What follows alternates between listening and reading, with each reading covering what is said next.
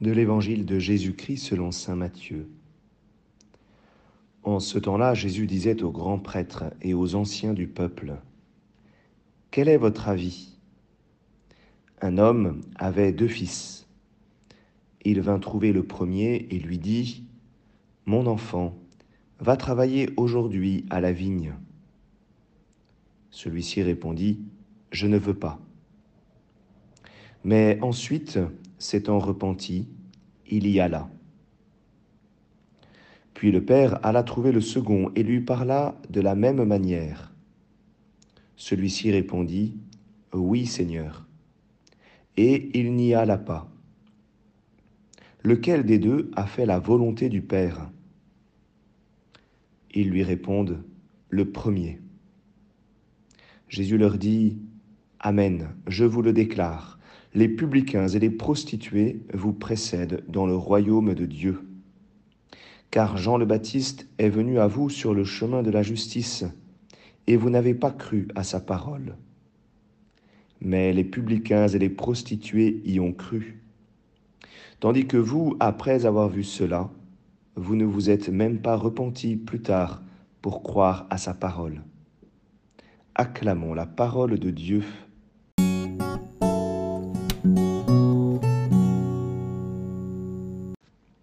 Bonjour à tous. Aujourd'hui, quel bel évangile, quel évangile même provocateur euh, à travers cette leçon de Jésus. Les publicains et les prostituées vous précèdent dans le royaume de Dieu.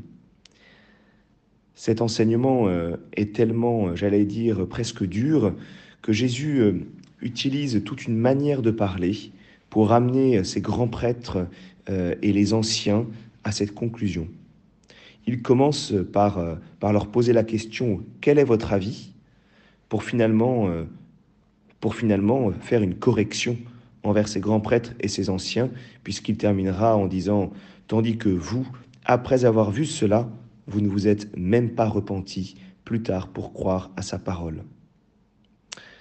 Alors, quel est, quel est le cœur de cet évangile?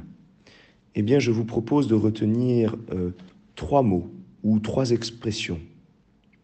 Le premier mot, c'est ensuite. Mais ensuite, s'étant repenti, il y alla. Ce mot ensuite nous donne la notion de temps.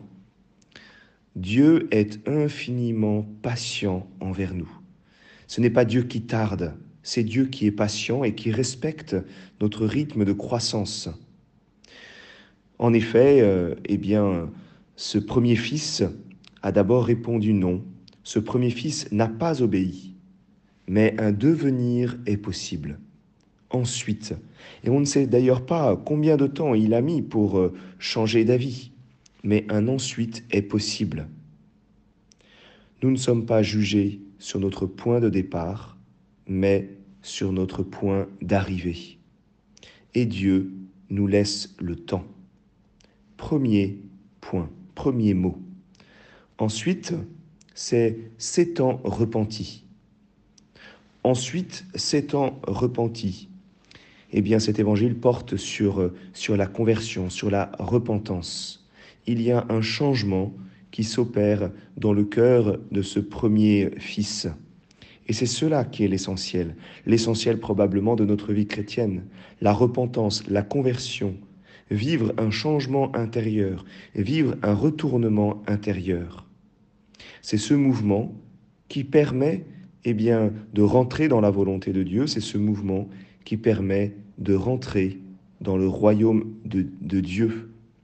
C'est ce mouvement que les publicains et les prostituées eh bien, peuvent vivre jusqu'à n'importe quel moment, peut-être même à la fin de leur vie. Troisième expression, il y a là. Il y a là, c'est-à-dire il rentre dans la volonté du Père.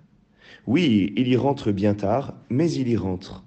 Il y a cet accomplissement de la volonté du Père, de la volonté de Dieu. En effet, cette repentance, il faut qu'elle s'incarne dans une action. C'est ce que fait le premier fils. Ce sera d'ailleurs la dernière expression de l'Évangile, lequel des deux a fait la volonté du Père? C'est ça finalement euh, qui compte, et bien sûr au final.